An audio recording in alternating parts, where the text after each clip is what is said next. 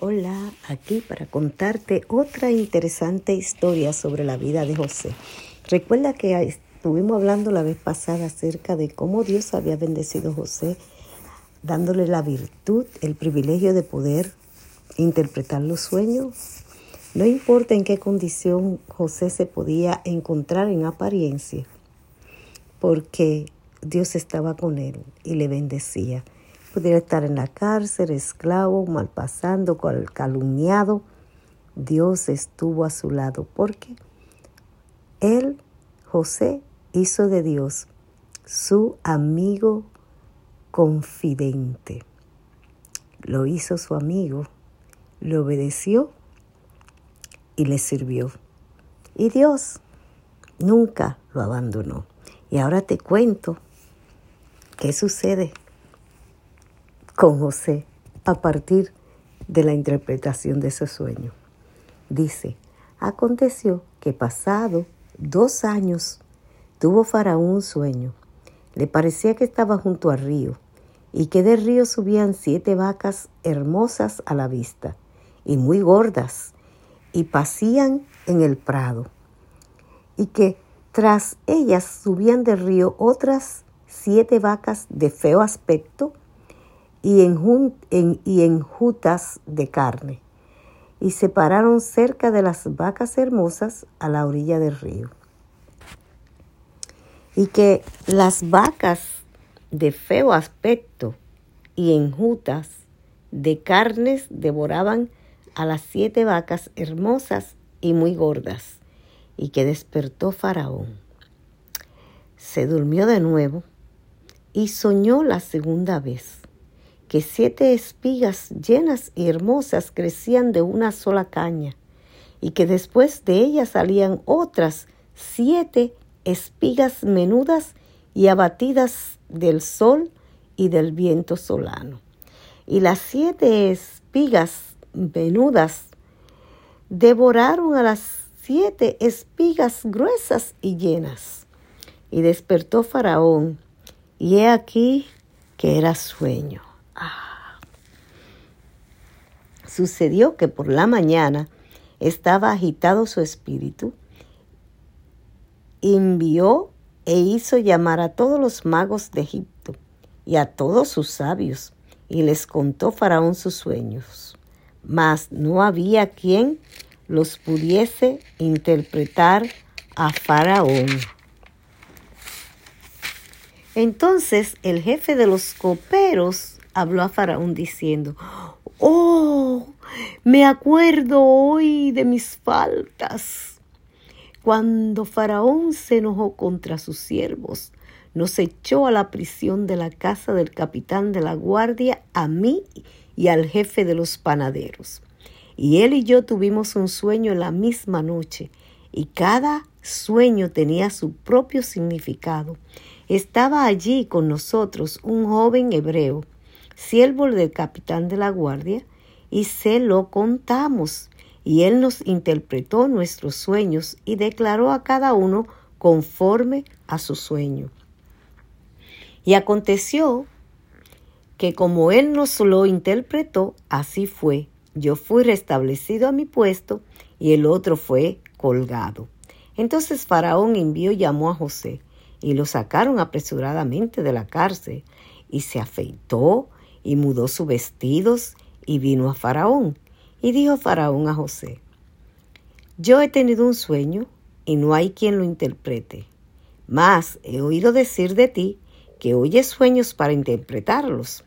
Respondiendo José dijo, dijo a Faraón, no está en mí, Dios será el que dé respuesta propicia a Faraón.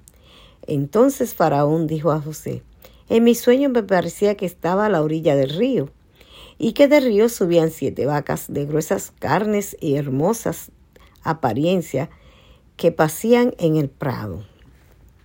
Y otras siete vacas subían después de ellas, flacas y de muy feo aspecto, tan extenuadas que no he visto otras semejantes en fealdad en toda la tierra de Egipto y las vacas flacas y feas devoraban a las siete vacas gordas y hermosas, y éstas entraban en sus entrañas. Mano se conocía que hubiesen entrado, porque la apariencia de las flacas era aún mala como al principio, y yo desperté.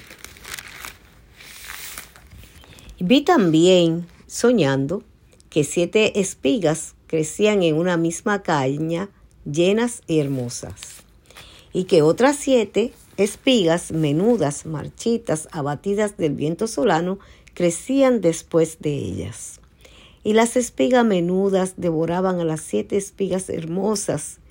Y lo he dicho a los magos, mas no hay quien me lo interprete. Entonces respondió José a Faraón, el sueño de Faraón uno mismo es. Dios ha mostrado a Faraón lo que va a hacer. Las siete vacas hermosas siete años son, y las espigas hermosas son siete años. El sueño es uno mismo. También las siete vacas flacas y las feas que subían tras ella son siete años, y las siete espigas menudas y marchitas del viento solano, siete años serán de hambre. Esto es lo que respondo a Faraón. Lo que Dios va a hacer lo ha mostrado a Faraón. He aquí vienen siete años de gran abundancia en toda la tierra de Egipto, y tras ellos seguirán siete años de hambre, y toda la abundancia será olvidada en la tierra de Egipto, y el hambre consumirá la tierra. Y aquella abundancia no se echará de ver a causa del hambre siguiente, la cual será gravísima. Y el suceder del sueño de Faraón dos veces significa que la cosa es firme de parte de Dios y que Dios se apresura a hacerla. Por tanto, provéase ahora Faraón de un varón prudente y sabio y póngalo sobre la tierra de Egipto. Haga esto Faraón y ponga gobernadores sobre el país y quiten de la tierra de Egipto en los siete años de abundancia, y junten toda la provisión de todos los buenos años que vienen, y recojan el trigo bajo la mano de Faraón para mantenimiento de las ciudades, y guárdenlo. Y esté aquella provisión en depósito para el país para los siete años de hambre que habrá en la tierra de Egipto, y el país no perecerá de hambre. Bueno, hago un paro aquí. Como dije anteriormente, Dios bendice y bendice y bendice a aquellos que han aceptado elegirlo como su Dios. Recuerdo esas palabras de José, ¿cómo haré yo este gran mal en contra de mi Dios? ¿Cómo pecaré contra Dios? Para José lo más importante era cuidar lo que él hacía para, que no, para no ofender a Dios. Su relación con Dios era tan íntima, tan estrecha, que él cuidaba sus acciones, cuidaba sus actos, cuidaba su palabra, porque él no quería faltarle a Dios. Querida, querido, cuando nosotros somos fieles a Dios, sus bendiciones sobreabundan. Aquí podemos ver a José, que por fin sale de la cárcel, por fin libre. Bueno, todavía no podemos decirlo por completo, pero más adelante nos vamos a dar cuenta que por fin libre. Faraón lo mandó a llamar, porque el copero, después de dos años de estar libre en su puesto, se olvidó ay, que José le contó el sueño de la libertad y de regreso a su puesto. Ay, ay, ay, se olvidó de José. Dos años. Pobre José, seguía preso, pero bendecido por Dios, cuidado y protegido por Él. Ay, querida, querido, tú y yo hemos sido muy bendecidos porque Dios nos ha elegido para que seamos sus hijos. Ahora, de ti y de mí depende ser fieles y seguir siendo bendecido en abundancia como lo fue José. En nuestra en nuestro próximo encuentro te termino contando lo que pasó con José cuando terminó de darle los consejos a Faraón y de revelarle su sueño.